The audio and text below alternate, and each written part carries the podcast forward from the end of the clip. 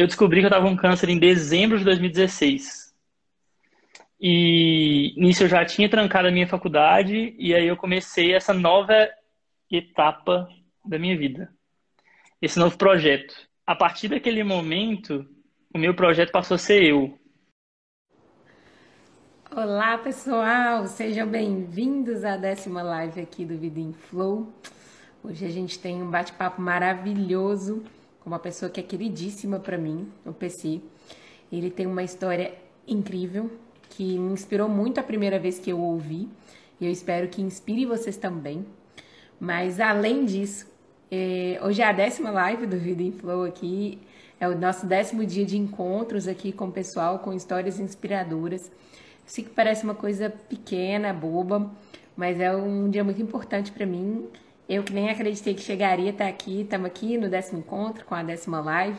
Então eu fico muito feliz de compartilhar isso com você. Espero que você goste da, da história do PC tanto quanto eu amo ela. Espero que te inspire o tanto quanto me inspirou. Para quem não sabe direitinho o que está acontecendo aqui, essa é uma live do Vida em Flow. É um momento em que a gente chama pessoas, né, para poder virem compartilhar suas histórias, um bate-papo gostoso, bem no estilo que mineiro gosta, sabe? Bate-papo de boteco mas aquele bate-papo de boteco com conteúdo, com inspiração, para que a gente saia um pouquinho melhor. Infelizmente, os últimos dias têm sido muito pesados, de notícias muito tristes. Então, a ideia aqui é que vocês saiam mais inspirados, com mais vontade ainda de realizar os próprios sonhos e fiquem cada vez mais realizados né, e, e, inspirados. Espero que seja isso. E para quem pegou aí a taça também, o vinhozinho, chá, bebida, entra aí com a gente. Oh, maravilhoso! Seja muito bem-vindo. Olá, olá. Que felicidade ter você aqui. também estou bem feliz de estar aqui. Ai, tá gente, ansioso, minha primeira live da vida. Uh! Ai, fico animada quando as pessoas chegam aqui topam encarar o desafio só para poder contribuir aqui no Vida em Flow. Então, obrigada, obrigada de verdade mesmo. Sei que não é fácil. Às vezes a primeira live a gente fica meio tenso assim. Então, relaxa, respira fundo aí que tem muita coisa boa para rolar hoje. Vamos começar com você se apresentando. O que, que você faz hoje da vida? Quem é você? Quem é o PC? Então, é, eu sou. A Fê me chama de PC, mas na verdade meu nome é Bruno. E hoje eu sou estudante de medicina, assim. Já estudei engenharia química, já fui não estudante durante bastante tempo e agora eu estou nessa saga de entender um pouco mais sobre o que, que é o corpo humano, assim. E no meio disso tudo tem várias angústias, desejos, projetos, paixões, amores, conflitos no fundo, no fundo, eu acho que a melhor resposta que eu posso dar é que eu sou um ser humano normal, comum como todos os outros. Oh. Maravilhoso. É esse tipo de história que a gente quer ver aqui, né? Não é papo de, de novela, não. Eu até falei no seu post, porque eu acho que é isso mesmo. O que eu acho mais legal da sua história é que é vida real. Então, não é nada de super-homem, mas é a gente entender a beleza oculta na vida real, no, no dia a dia. Nessa história também tem um quesinho, assim, bem, bem fora da curva, apesar de ser vida real. E queria começar desse momento, lá de trás, quando foi. Essa chavinha virou, eu não te conhecia nessa época, então eu não uhum. conhecia o PC pré, mas de tudo que eu já te ouvi contando, eu sei o quanto esse momento virou a chavinha para você, apesar de não definir quem você é hoje eu sabia que você é muito mais do que esse momento, do que essa história, e é essa a graça da história, o tanto que a coisa expande. Mas a gente poderia começar por lá, se você não se importar. Começa contando do comecinho, com detalhes, e a gente vai batendo um papo daqui pra Sim. frente. Sem nenhum problema, a gente começa por lá. É, a história que, essa, que a Fê está falando, na verdade, foi quando eu fui diagnosticado com câncer.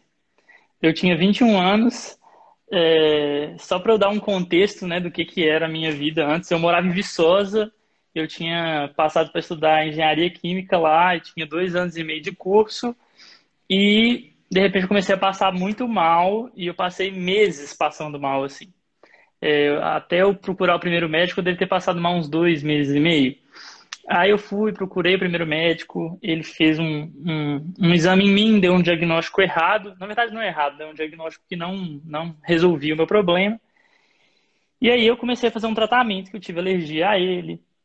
Aí eu fui buscar outros médicos para me auxiliar. Então, nesse processo dolorido, demorei quase uns oito, nove meses para descobrir que eu estava com câncer. É, eu descobri que eu estava com câncer em dezembro de 2016. E nisso eu já tinha trancado a minha faculdade e aí eu comecei essa nova etapa da minha vida. Esse novo projeto. É, a partir daquele momento, o meu projeto passou a ser eu.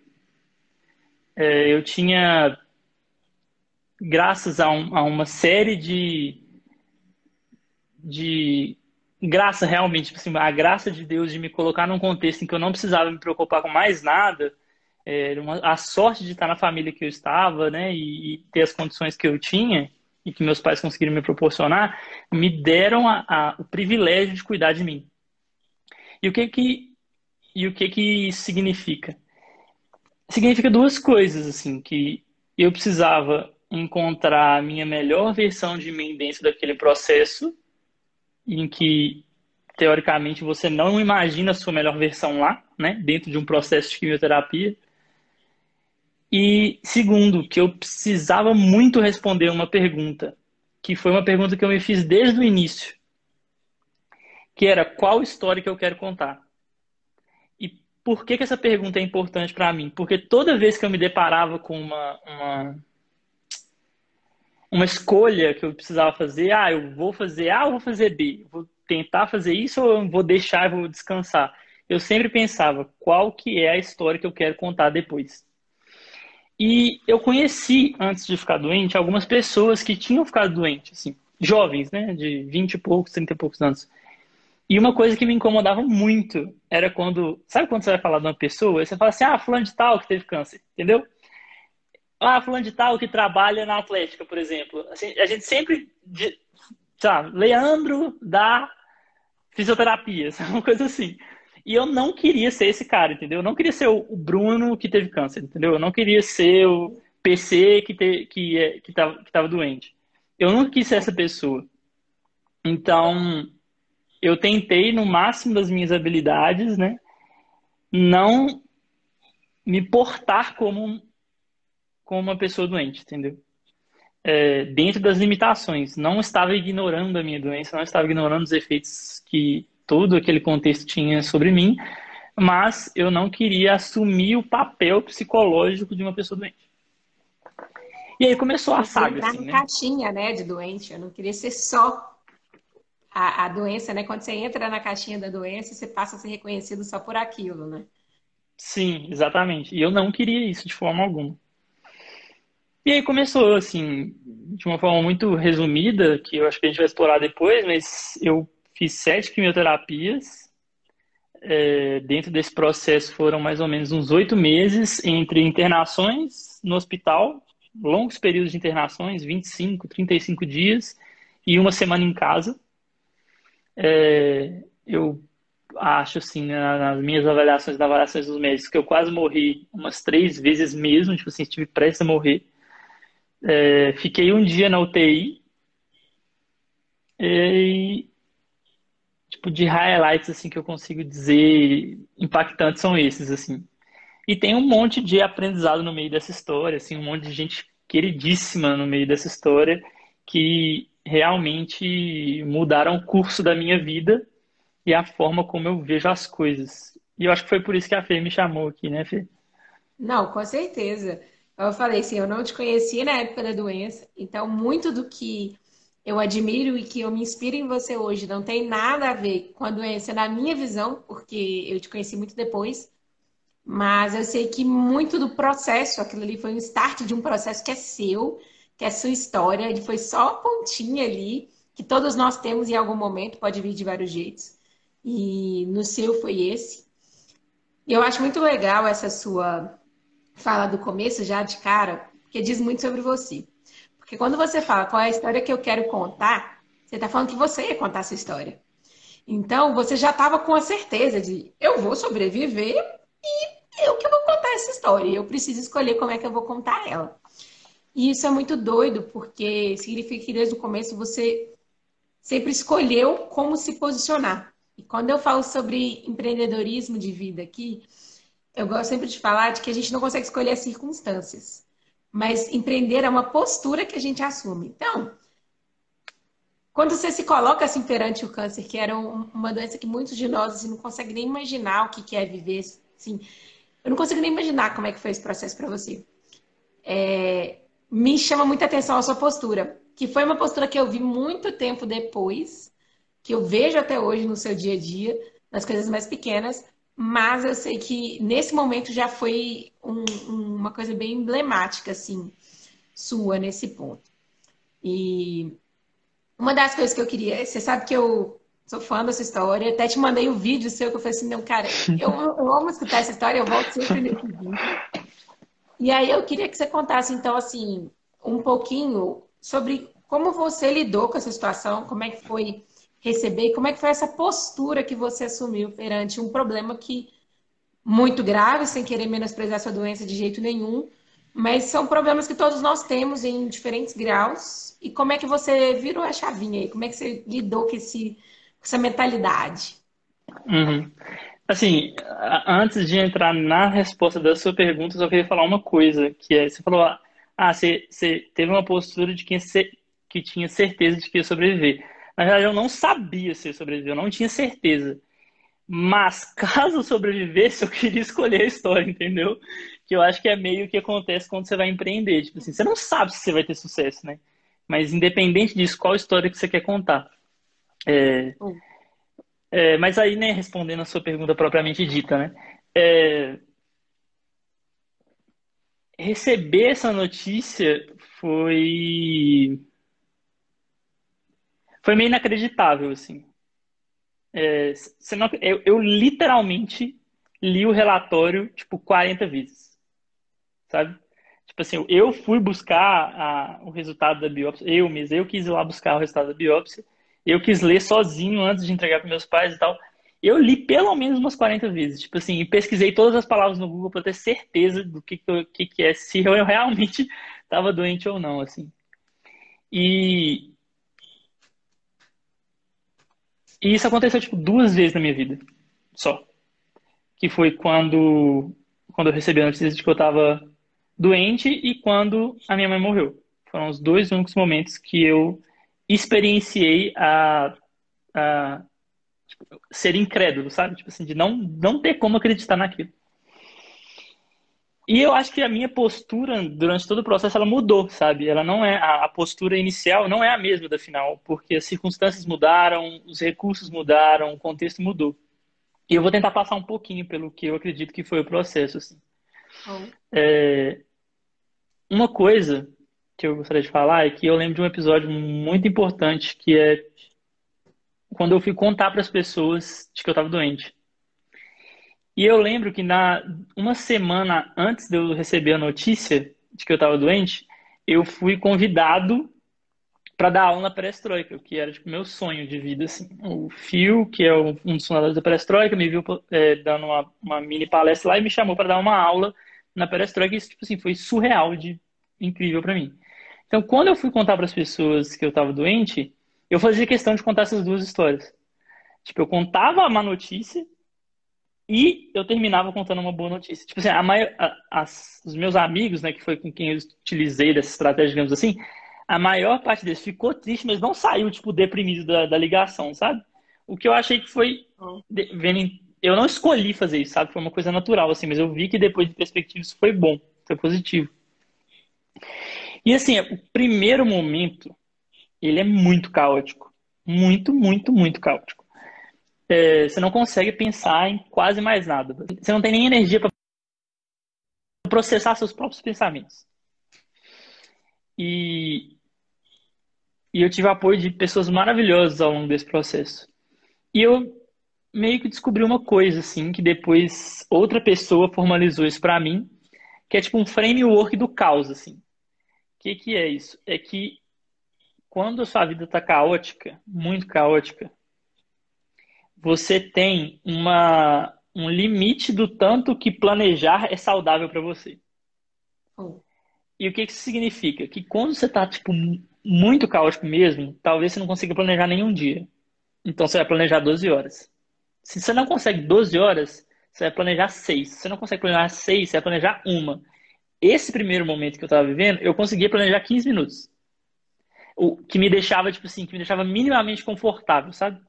Porque qualquer coisa depois de 15 minutos era uma incerteza enorme, porque entrava um médico e falava: ah, você vai ter que fazer uma cirurgia no estômago, é, no intestino. Aí, quatro horas depois, não, você não vai ter que fazer a cirurgia mais, agora você vai lá fazer tal exame. Então, tipo, sério, é, as mudanças eram tão constantes, tão constantes, tão constantes, que não tinha porquê e era extremamente desgastante planejar mais do que isso. E aí eu entendi um pouquinho de um, de um conceito que quem trouxe isso para minha vida depois, formalizou isso para minha vida depois, foi Jordan Peterson, que é um cara que eu acho incrível, é um psicólogo canadense, que é o equilíbrio entre o caos e a ordem. É, o, inclusive, eu acho que uma das coisas que você trouxe no, nos pilares do, do Flow, eu acho que se traduz um pouco disso também. Oh. Que uma forma de viver de maneira significativa é sempre ter um pé no caos e outro pé na ordem. Tipo, você está em equilíbrio entre essas duas. Se você só viver em ordem, você está muito na monotonia. Está extremamente, é, extremamente repetitivo, não tem nada de novo, nada agrega. Se você está completamente no caos, no caos, é destrutivo. Então também não é saudável. Você precisa de um, de um equilíbrio entre a ordem e o caos, e foi isso que eu entendi lá no início. Tipo assim, quanto oh. que eu consigo ter, quanto que eu consigo me garantir de ordem? 15 minutos. Então tá bom, é nisso que eu vou trabalhar. É... E aí foi evoluindo, assim, conforme os primeiros dias foram passando, eu comecei a ter um pouco mais de certeza sobre o que, que ia acontecer, né? Eu demorei uns 20 dias no hospital, internado direto, sem saber o que ia ser de mim, sabe? Tipo assim, quem ia me tratar, qual era o método, nada, eles não sabiam de nada. Cada dia era um especialista que chegava lá diferente, porque realmente eles não sabiam exatamente o que eu tinha. Quando o diagnóstico foi dado falaram, ah, seu tratamento é esse, isso dá uma, uma, uma, assim, opa, de 300 caos, agora eu tenho 250, entendeu? Então, assim, já dá para respirar um pouco mais. E nesse momento eu encontrei duas pessoas que foram maravilhosas na minha vida, que foram a doutora Hilda, que é a hematologista que me tratou, e o doutor Leandro, que era o residente de hematologia do hospital. Estou falando dos dois porque eles são importantes, né? É... E aí eu comecei a só sobreviver, né? Que como é 15 minutos, é a sobrevivência. E eu fui ganhando um pouco de força. Depois de ficar 35 dias no hospital, eu pude ficar uns 4 dias em casa. A minha fraqueza era tão grande que os médicos não me contaram que eu ia poder ir para casa. Quando eles falaram assim, olha, Bruno, você vai poder ir para casa. O fato de eu ficar excitado psicologicamente me levou à exaustão. Tão cansado que eu tava é, minha mãe falava, né, que tipo assim, eu não. Sabe a marca da panturrilha? Eu não tinha a marca na panturrilha. Porque a panturrilha era seca, tipo assim, eu não tinha massa muscular. E aí eu comecei a, a fazer é, pilates para recuperar essa força. E eu recuperei a força e voltei para o hospital. Cada dia é, enfrentando os desafios novos, né? Tipo assim, tem uma, um procedimento que eles precisavam colher um pouco do, do líquido da minha medula. Então, eles tinham que enfiar uma agulha na minha, na minha coluna. Assim, é um processo doloroso, muito pela questão psicológica. Então, eu sabia que toda vez eu ia ter que fazer aquilo. E aí eu comecei. A, as duas primeiras vezes, eu, eu pedi ansiolítico. Porque eu sabia que eu não, eu não tinha capacidade de lidar com aquilo. Depois eu falei assim: não, agora, da terceira para frente, eu tenho um pouco de espaço para eu voluntariamente enfrentar esse medo. Antes era muito caos para eu poder enfrentar isso. Eu não precisava e eu não queria enfrentar aquilo porque ia ser muito destrutivo. A partir da segunda e da terceira vez que eu já tinha um pouco mais de controle, eu já estava um pouco melhor fisicamente, eu falava, não, agora eu consigo enfrentar isso é, voluntariamente. O que foi uma mudança bizarra de, de, de postura, assim. E é meio que isso, né? Tipo, você enfrentar voluntariamente seus medos para alcançar aquilo que você deseja é um é um é o processo do herói, né? Tipo assim, é o processo de você crescer na vida, é isso. É, né? E, não, total. E só fazendo um comentário que eu não estou me aguentando aqui com essa história maravilhosa. o que eu acho muito, muito fera é sobre você também se entender humano. Que eu acho que a gente às vezes fica com um pouco com essa jornada do herói, do eu tenho que dar conta, eu vou vencer tudo. E cara, entende que você também tem limites e tá tudo bem. Uma das coisas que eu gosto de falar na hora de falar com o pessoal que vai aprender, né? É o que, que eu dou conta de arriscar hoje. Então, assim, eu acho que a gente tem que, né, nisso que você falou de equilíbrio, de caos e, e, e ordem, você também tem que saber qual que é o seu limite hoje e expandindo ele, gente, de maneira gradual. Você não precisa dar conta de tudo o tempo inteiro.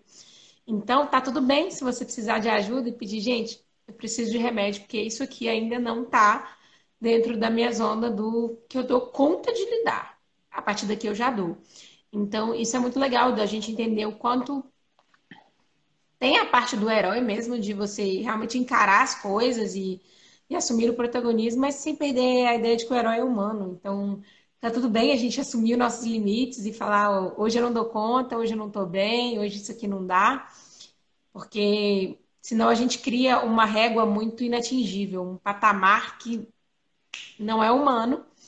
E eu gosto muito quando você conta a parte inicial sobre como você lidou é, eu não consigo nem imaginar o que, que é, mas eu acho que é muito isso, sobre a gente se permitir também viver o que tem que viver no começo. Então, assim, eu sou muito prática, eu gosto muito de resolver as coisas, eu tenho esse pragmatismo em mim, mas eu sempre brinco que eu tenho aqueles segundinhos que eu falo assim: não fala comigo, não.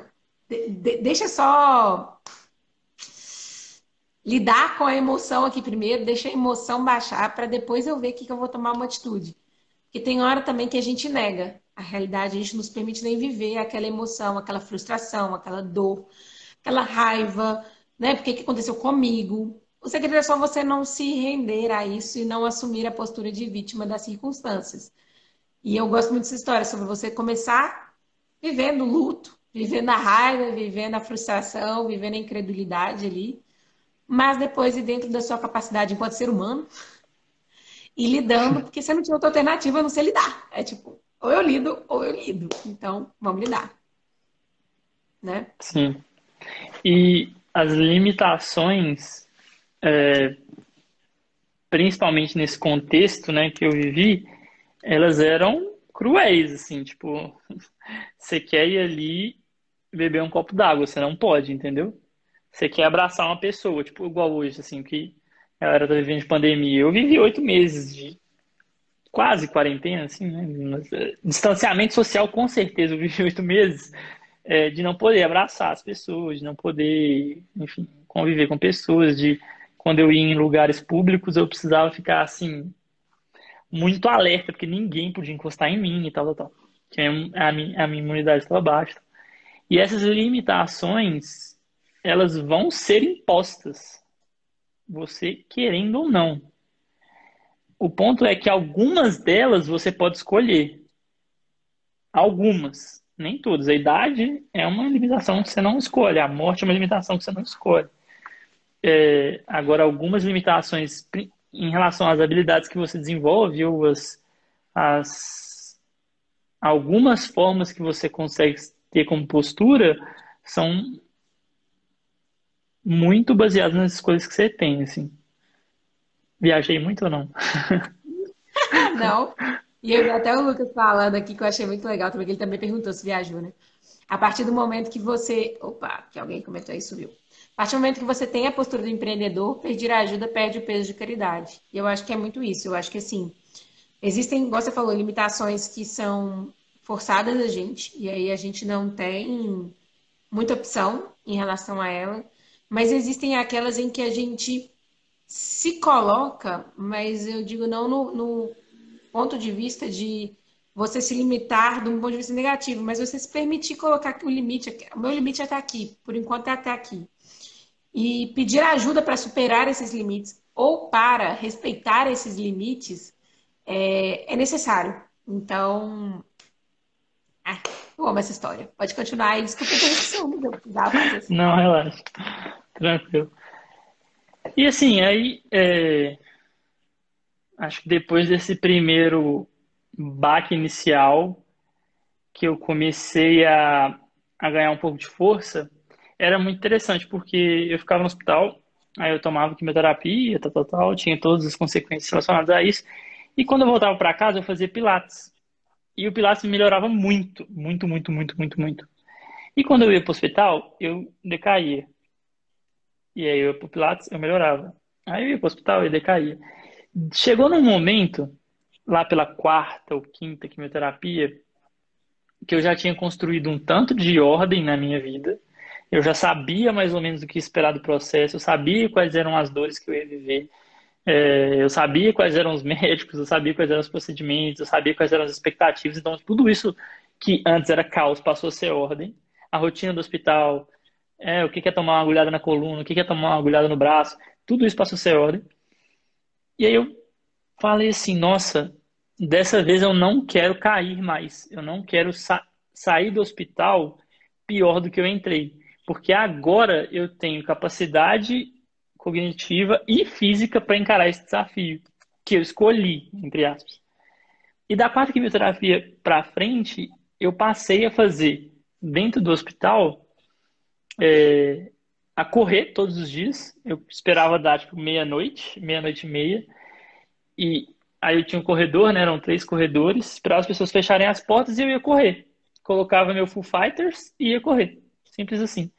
É, eu nem pedi autorização aos médicos, porque eu sabia que eles não iam deixar. Então, se eles não soubessem, não teria como eles não deixarem. É... Desculpas, mas não pede licença? Exatamente. E assim, eu só avisava as moças da enfermaria. Eu falei, olha, eu não estou surtando, não precisa chamar o psiquiatra, porque eu só vou correr aqui meia horinha depois estou indo para o meu quarto. E eu comecei a fazer isso todas as vezes, e aí eu percebi que isso me deixava bem. Aí eu comecei a fazer yoga dentro do, do hospital. Levei meu tapetinho, colocava uma videoaula no YouTube e fazia yoga.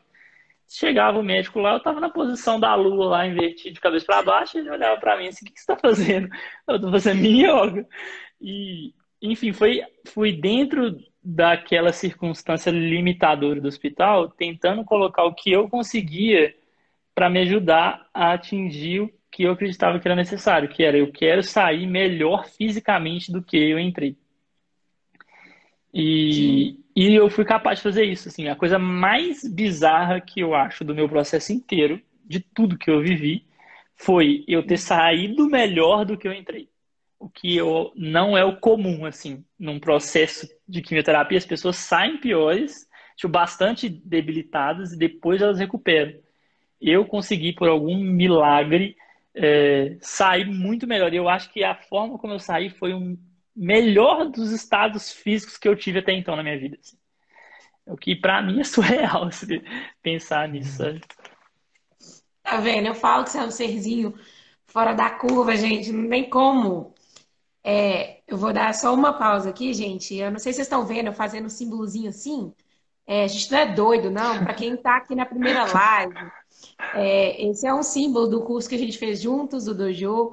Teve muita gente do Dojo aqui que também já foi entrevistado, porque eles foram os primeiros a me ajudar nesse movimento que eu fiz na minha vida. Nada mais justo que foram os primeiros a contar a própria história, afinal, foram as histórias que me inspiraram.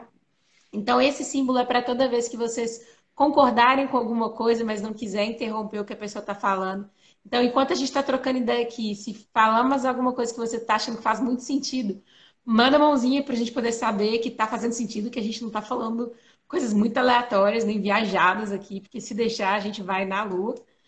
E eu acho que essa história sua aí, PC, voltando para o nosso bate-papo aqui depois dessa rápida pausa, é, é muito legal por causa disso. Assim, você Sei que tiveram vários fatores que a gente não consegue, às vezes, entender de fato o que foi que aconteceu, como foi que. Por que você, não outra pessoa e tal. Tem vários fatores que a gente nunca vai ter explicação real. Mas essa sua postura, que aí eu repito várias vezes aqui, porque eu acho que o genial é a sua postura diante de um desafio gigantesco, é simplesmente inspiradora. E, e eu lembro, gente, que a primeira vez que eu vi o PC contando a história dele, foi na aula que ele deu nesse curso que a gente fez juntos. Uma aula inaugural, se não me engano. Foi na primeira aula do Ju. Não lembro qual foi a que você deu o seu. E ele falava com tanta tranquilidade do câncer assim. Eu falei, nossa, esse cara aí estava bom, né? Cara de saudável, bochechinha rosada. Eu falei, esse cara tem cinco anos que ele teve câncer, tá aí, maravilhoso. Já passou o período de remissão, tá? Divo. Mara, história inspiradora. Conta pra cena, eu fui conversar com ele. Tinha o quê? Três meses que você tinha terminado o tratamento? Que que é, nem isso, eu acho. Foi tipo isso, uns três meses, assim, uma coisa super recente. Foi a primeira coisa que eu fiz, assim, depois de receber a notícia que eu estava tratado foi fazer o dojo. Não, maravilhoso. Então, assim. É, tinha, tinha uns três meses no máximo. Não, e você tava com uma cara, uma cara boa, uma bochechinha rosada. Eu falei assim, brincadeira comigo. E, assim, o câncer foi um momento pesado, eu sei que foi. E eu falei com todo mundo aqui que a gente ia ter um papo leve. Gente, estamos chegando na parte mais leve da coisa, porque a vida dele não é resumida ao câncer, ele tem milhões de coisas mais. E eu queria que você compartilhasse agora a segunda parte do vídeo que eu amo, que é como foi esse processo pós-câncer, chegando na vida real. Então, assim, fechei a portinha do câncer, ainda que temporariamente, se fosse o caso, mas pelo menos eu encerrei uma etapa, fechei a portinha, voltei para o mundo real. Você chegou de boas, assim, né? Feliz da vida, a vida é bela. Agora eu enxergo tudo em cores, ou não foi muito bem assim? Não, não foi nada disso, na verdade, assim. É, eu acho curioso, né? Porque as pessoas, assim, pelo que eu consigo entender, né, a, a galera acha, ah, eu vou receber um chamado e a minha vida vai começar a ser linda a partir dali, né? Que eu atender o chamado do meu propósito. Não, velho. Na hora que você receber o chamado é a hora que o caos começa, fi. É a hora que você começa a matar dragão, entendeu? O negócio só fica bonito, velho, depois dos 14 anos nessa né, trilha aí. Então demora. É, eu tô assim, 14 anos na brincadeira, mas é, o, o, chamado é só o início da, da trajetória, assim, né?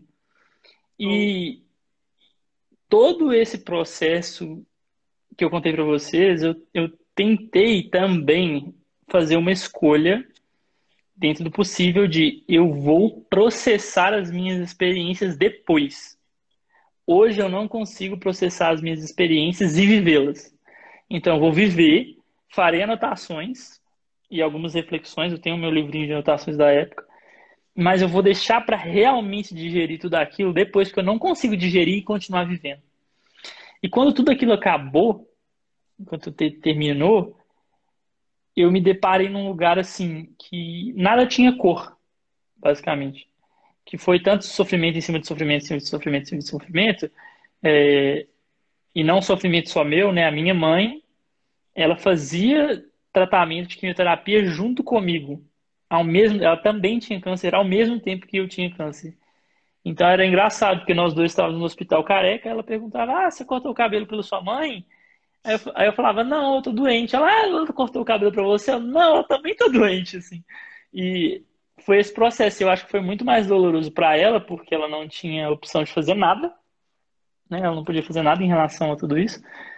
É... Mas quando eu saí, era tudo cinza. E teve uma, uma. Eu vi o um filme do Will Smith, né? Que chama Beleza Colateral, é, Collateral Beauty, ou é, Beleza, Beleza Oculta. Oculta. É. E o filme eu achei ruim, entendeu? O filme eu achei muito ruim. Só que o nome se destacou muito para mim, a Beleza Oculta. E a minha mãe assistiu esse filme comigo. E é a história do filme, eu vou dar um spoiler. Ah, eu nem, eu nem posso dar esse spoiler, porque senão eu estrago o filme. Mas enfim, é, a minha mãe assistiu esse filme comigo e aí a gente ficou refletindo sobre o que, que ela é Beleza Oculta. E a beleza oculta é a tentativa de sensibilizar, de se sensibilizar perante o sofrimento. E é um exercício de humildade. Assim. É eu entender que, tipo, apesar de eu ter tido uma doença que um a cada um milhão de jovens tem, que eu fui premiado, é, eu estava nas melhores circunstâncias que poderiam existir dentro daquilo que eu tinha acesso. Que eu tinha uma família maravilhosa, que eu tinha, que eu tenho, né? Eu tenho tios maravilhosos, né? É, que puderam é, carregar um pouco do sofrimento meu para aliviar a dor da minha mãe. Então, é, eu tenho um tio, que é meu tio Motovani, que ele tirou as férias dele para poder ficar meu primeiro mês inteiro no hospital para é, para proteger a minha mãe de ver todo aquele sofrimento que eu tava vivendo inicial. Então, tipo assim, só isso pra mim, velho, já é, é, já é encontrar beleza, sabe? É ir, ir, é ir vivendo o sofrimento e e tentar se sensibilizar em relação às pequenas divindades que existem na vida, sabe? É, que não tem muita explicação. É, realmente não tem muita explicação. E eu vi vários desses, desses, vários desses momentos eu vivi ao longo da minha trajetória e depois dela, que fizeram com que eu mudasse muito a forma como eu via o sofrimento em si e como eu via a, quase que a minha relação com Deus, assim. É, com certeza foi uma experiência que mudou minha relação com Deus completamente. E a, ainda apesar de tentar encontrar a beleza oculta, eu vi as coisas cinza, por mais dicotômico que isso pareça. Então, para citar um exemplo, no meu primeiro aniversário pós meu tratamento, é, o pessoal fez uma festa, né? Eu organizei uma festa e a minha banda preferida tocou na minha festa, que é a banda Dia de Truta. Então, tipo assim, em outras circunstâncias, era para ser um evento assim extraordinário, né? Para ser eufórico e tananã, tananã, e assim, para ser, né? êxtase. E eu vivenciei aquilo, falei assim, caraca, tá muito bom, tá muito gostoso, tô amando tudo isso aqui, mas eu não tô eufórico. Aí eu, eu entendi, nossa, tipo assim, tá tudo cinza, tá tudo cinza, tá tudo cinza, tá tudo cinza. É, conforme foi passando o tempo e eu fui internalizando o, o, o conceito da beleza oculta, eu entendi não é que as coisas estavam cinza, é que eu fui exposto a tanto, durante tanto tempo e com tanta intensidade, que aquilo que é natural passou a ser muito ordinário. E isso tem um lado bom e um lado ruim. O lado bom é que eu encarava os sofrimentos cotidianos e os sofrimentos é, e os desafios do dia a dia de uma forma muito natural. Tipo, ah, velho, meu carro quebrou. Tipo assim, foda-se, eu já tive câncer. Entendeu? Ah, e eu fui usando isso. Tipo assim, eu uso essa justificativa até hoje. Nossa, o que é isso aqui? Sendo que eu já passei pelo meu tratamento. Me fortaleceu, de certa forma. É, e aí eu fui entendendo que, tipo, a, a, a, às vezes a, a situação te coloca num patamar que você vê tudo cinza, sim, esse, esse lugar existe, mas muitas vezes é o processo de amadurecimento para entender que a vida realmente não é feita de euforia e é feita de detalhe, sabe? É, de muito detalhe. E é no detalhe que você encontra é, muito significado, sabe? Total. Acho que é isso. Não, é, assim, essa calada aqui que eu tô impressionada, mas assim, eu acho que tem, guardadas as suas proporções, as suas devidas histórias, eu acho que tem muito a ver com o nosso momento atual. É, eu vou conversando com muitas pessoas e esse movimento, esse caos mundial, que não é um caos na vida de cada um de nós, como foi na sua, não é uma situação pontual na vida de ninguém, mas é uma situação caótica que, assim, a gente tem dificuldade de lidar, parece muito maior do que a gente, parece que, né, a gente nunca vai sair, a gente não consegue enxergar muito fim. E eu vejo a galera muito... uma dicotomia. É, a galera que fica lá e não consegue enxergar beleza em nada. Então, é esse seu ponto aí de ver a vida cinza e tudo perante a pandemia acaba sendo pouco, acaba sendo nada e a pessoa acaba menosprezando as coisas do dia a dia, tanto as vitórias quanto as derrotas, e às vezes nem se permite sofrer as pequenas derrotas do dia a dia, que isso é válido, tá, gente? Ficar frustrado porque o carro quebrou é válido. Tá é válido, bem, é. E elas não se permitem viver nem as vitórias, então as pequenas vitóriazinhas também não vivem, porque né, tem uma pandemia lá fora, então por que, que eu vou ficar feliz? Hoje eu abri um vinho para comemorar a décima live aqui do do Vida em Flow, porque para mim é um significado muito grande. E eu sei que quando alguém vê assim, sempre tem quem pensa, né? Nossa, mas tem um caos mundial lá fora. Tem, mas eu não consigo fazer nada para resolver isso. E isso não faz com que eu não possa vivenciar as pequenas alegrias que eu tenho no meu dia. E aí a outra parte da galera que eu vejo é, independente da galera que sem ser a galera que menospreza, é a galera que não que se sente culpada de viver a alegria quando existe um caos. Então, quando você traz a beleza oculta, eu acho ela muito legal e eu particularmente amei o filme Eu acho linda, lindo o filme, então assim, eu sou apaixonada por ele. Mas é, o que eu mais gostei da ideia do filme é justamente a ideia da beleza oculta, que é você conseguir enxergar beleza mesmo nos momentos caóticos, mesmo nos momentos de extrema tristeza, porque a beleza ainda está lá. Não, são coisas separadas que coexistem. E a beleza do, do mundo é saber que tudo isso está acontecendo ao mesmo tempo. Você não tem que escolher só um ou outro, porque na verdade o universo, eu até falei né, essa semana aqui no Vida Info, é um universo de possibilidades. E quando eu digo universo, é um universo mesmo. E dentro desse universo vão ter coisas muito ruins, coisas pouco ruins, coisas pouco boas, coisas muito boas. E tudo isso vai coexistir, às vezes ao mesmo tempo, às vezes não. E eu acho que é legal a gente saber fazer esse jogo entre você não menosprezar as coisas pequenas, porque são elas que dão o temperinho do dia a dia, da vida. É a pequena vitóriazinha, é aquele dia que você fez o que você se prometeu, é aquele dia que você acordou no horário que você queria, é o almoço que você conseguiu fazer que você nunca fez. Então, não perder essa beleza e eu acho legal quando você começa a reaprender isso, quando você usou o verbo comigo de reaprender.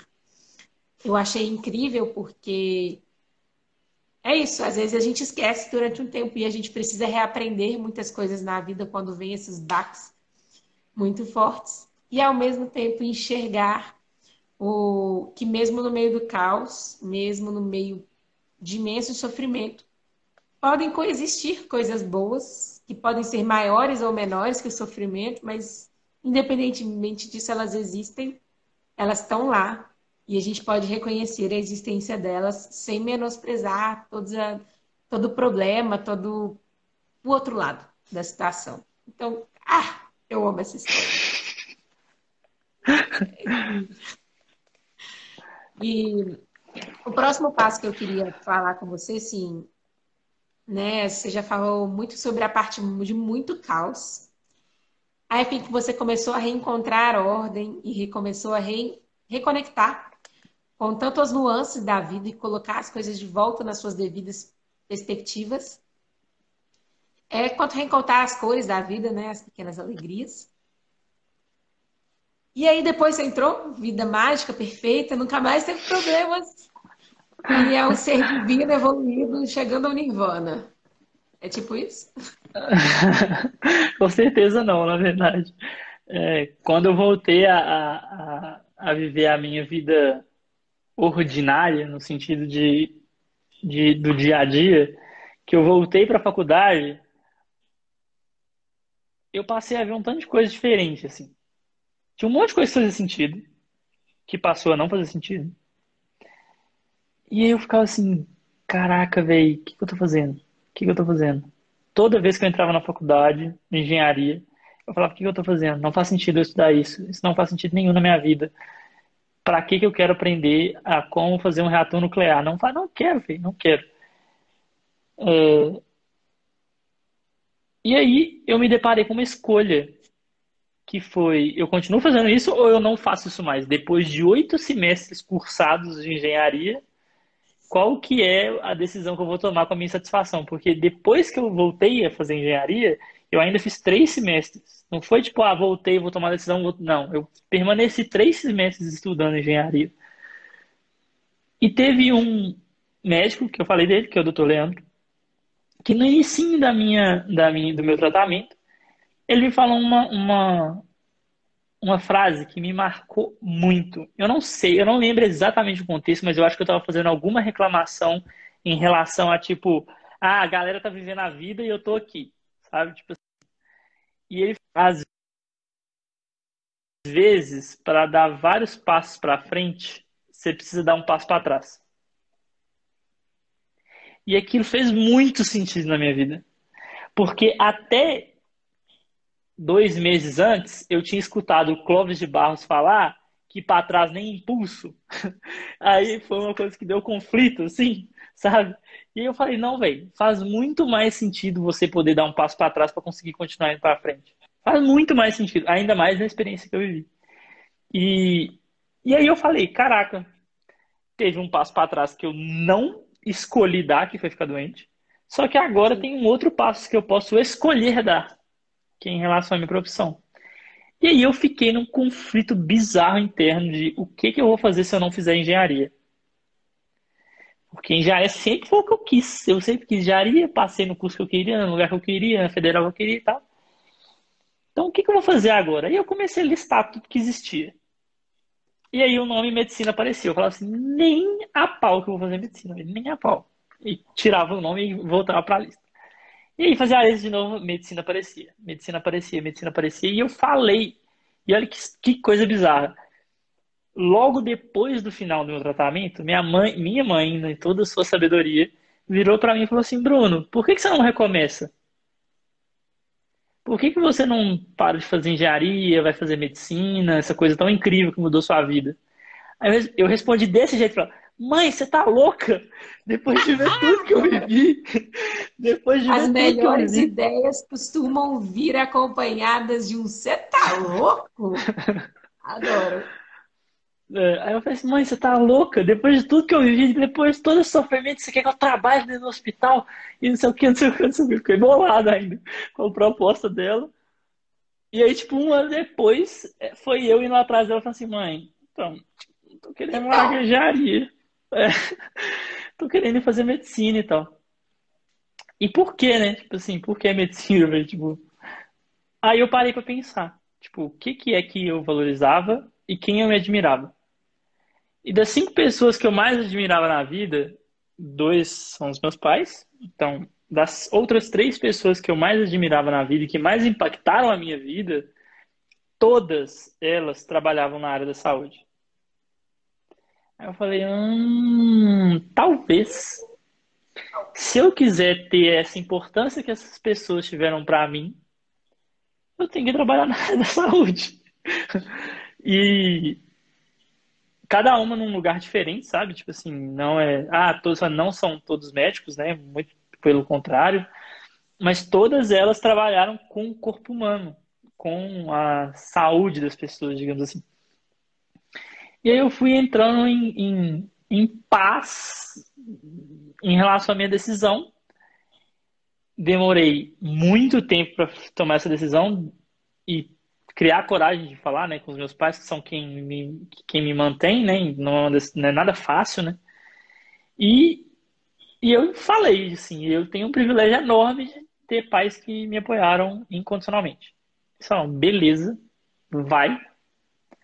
É, e meu irmão faz medicina na UFOP, e ele foi a primeira pessoa que eu abri, assim, esse desejo, e ele foi, tipo, super feliz em me acolher. Ele, nossa, que massa, que doido. Eu, oh, que legal. Tipo assim, alguém pode me apoiar nesse processo e tal. Aí ele falou assim, não, eu sei, e eu sei onde é que você vai estudar, porque eu, agora que eu já estou na medicina, eu sei onde que é muito bom e tal. E acaba que no final das contas ele me ajudou a negociar com meus pais eu ir para uma particular, porque ele acreditava que aquele contexto era o melhor contexto para mim. E foi isso que aconteceu. Eu larguei a engenharia, sentei e olhei para uma prova que estava há três meses e meio na minha frente. Falei, beleza, outra vez eu tenho um projeto para lidar. O que eu aprendi no meu câncer eu vou usar agora. Agora eu não tenho muito causa, eu tenho muita ordem, então eu vou usar isso a meu favor. Vou planejar os três meses, vou separar tudo que eu tenho que fazer por semana, tudo que eu tenho que fazer diariamente e, e ir para cima. Igual eu fui para cima da minha saúde e cuidar do meu corpo, eu fiz isso em relação a essa prova. Então foi um aprendizado adquirido, assim que se aplica em outras áreas. Né?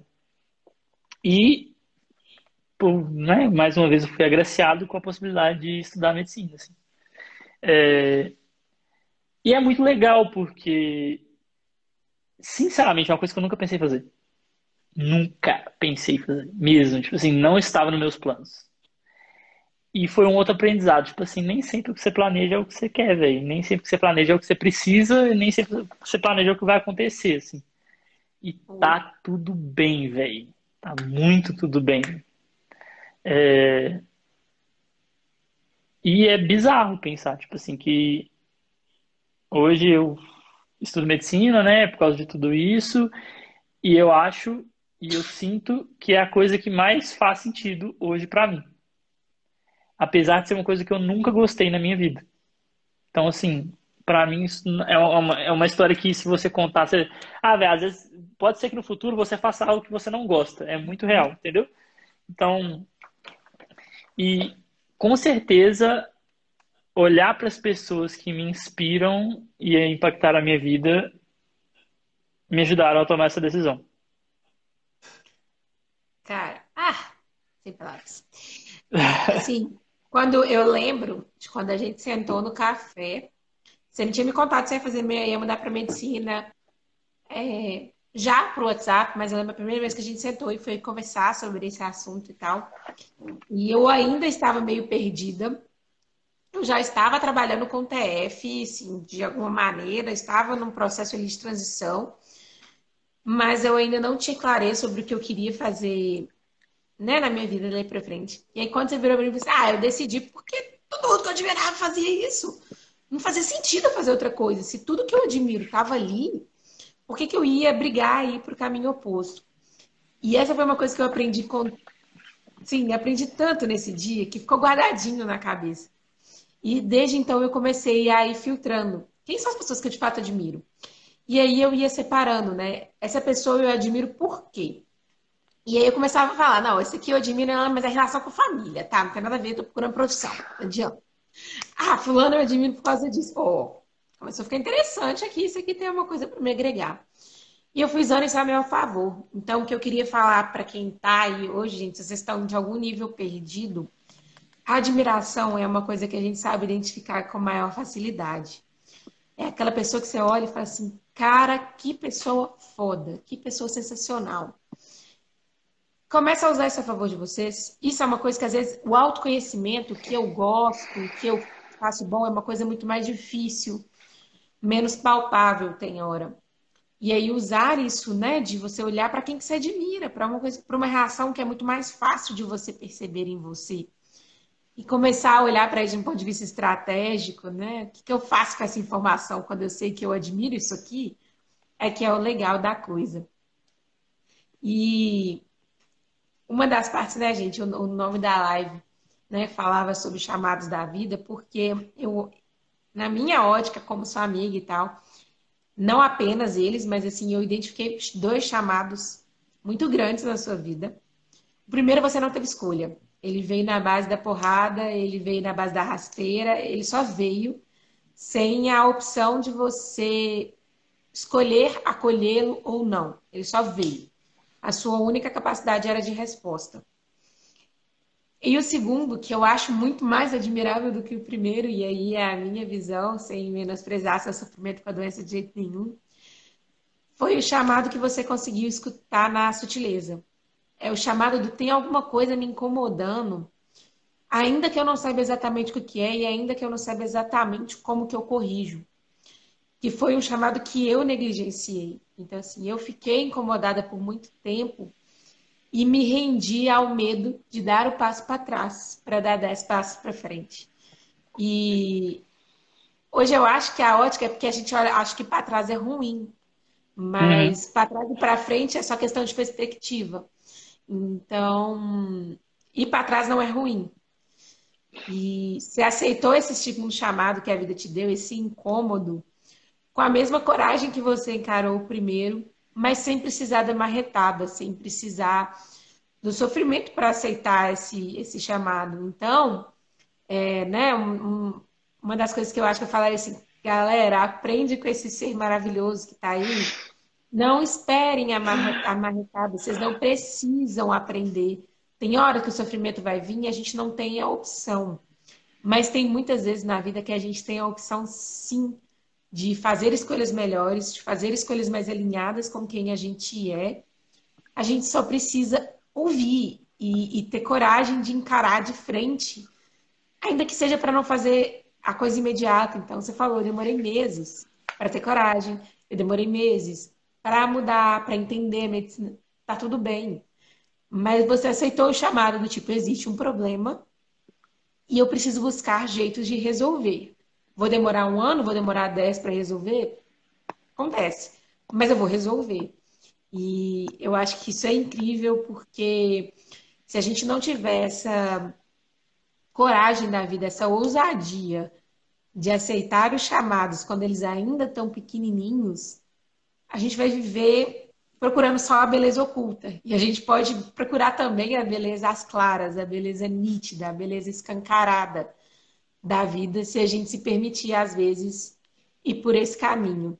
Então, cara, pensei assim, estamos chegando no finalzinho da nossa live, foi minha cabeça está fervilhando aqui, porque sempre é os nossos bate-papos. Infelizmente, nossos cafés estão em pausa por causa da pandemia, mas as nossas trocas de ideias jamais. E o que, que, você quer aí arrematar, falar com quem teve aí a, pela última, né? Pela essa última uma hora aí com a gente? Faz os últimos comentários aí. Ah, eu acho que se tivesse que resumir uma coisa, hum, eu escolheria falar sobre sensibilidade. Eu acho que se sensibilizar em relação à vida é uma coisa humilde e que te possibilita fazer o que você acabou de falar, que é escutar aquilo que te incomoda, que te inspira, que te admira. Porque se você prestar atenção, mesmo que você não saiba o porquê, você mais ou menos sabe o que te incomoda. Eu lembro de um episódio, só para contar assim, eu tive uma aula de duas horas e meia sobre cálculo 1. E o professor falou a seguinte frase no meio da aula: A natureza é descontínua. Eu saí dessa aula, eu não lembrava de absolutamente nada, eu só lembrava dessa frase, a natureza é descontínua. Eu tô ver por que, que dentro de uma aula de duas horas e meia de cálculo, eu só peguei essa frase.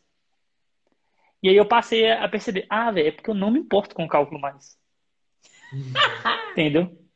É porque essa frase teve muito mais significado para mim. E o que, que isso significa? Que talvez meus interesses mudaram. Porque se fosse há seis anos atrás, o professor falaria isso, eu falaria, ih, velho, lelê demais, deixa eu focar aqui na derivada. Então, é, essa sensibilidade em relação ao que te inspira, que faz você ficar apaixonado, triste, incomodado, te possibilita não só o autoconhecimento, mas a, a consciência de entender aonde você está e talvez para onde você não quer ir que é tão importante quanto saber para onde você quer ir, né? E te permite vivenciar um significado mesmo que ele não seja aparente.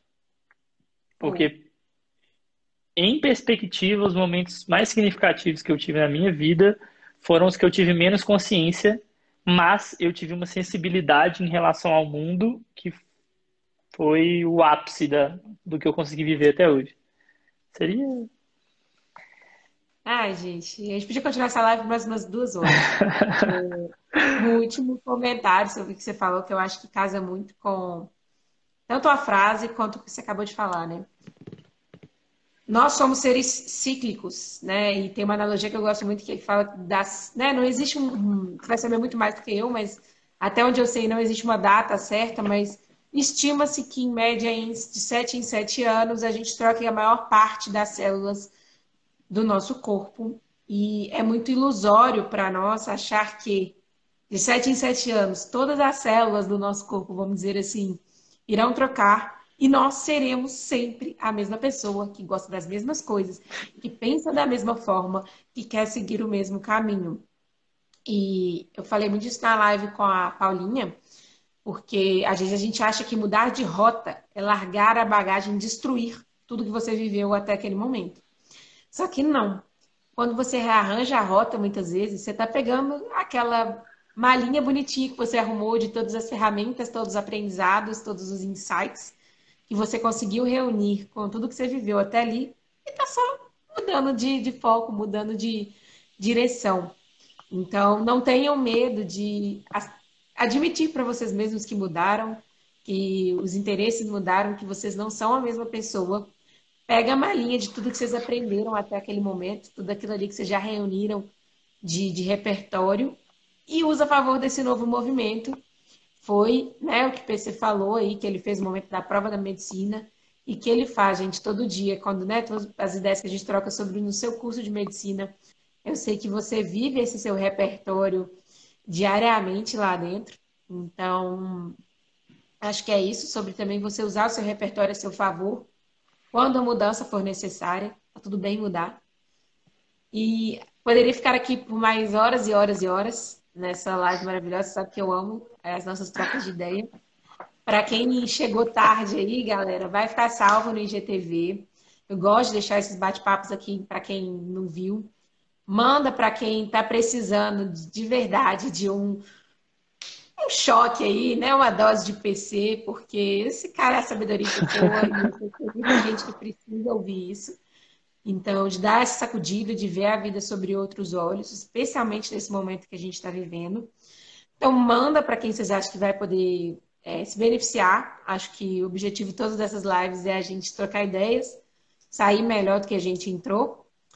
E obrigado a todo mundo que esteve aqui, que comemorou comigo essa décima live.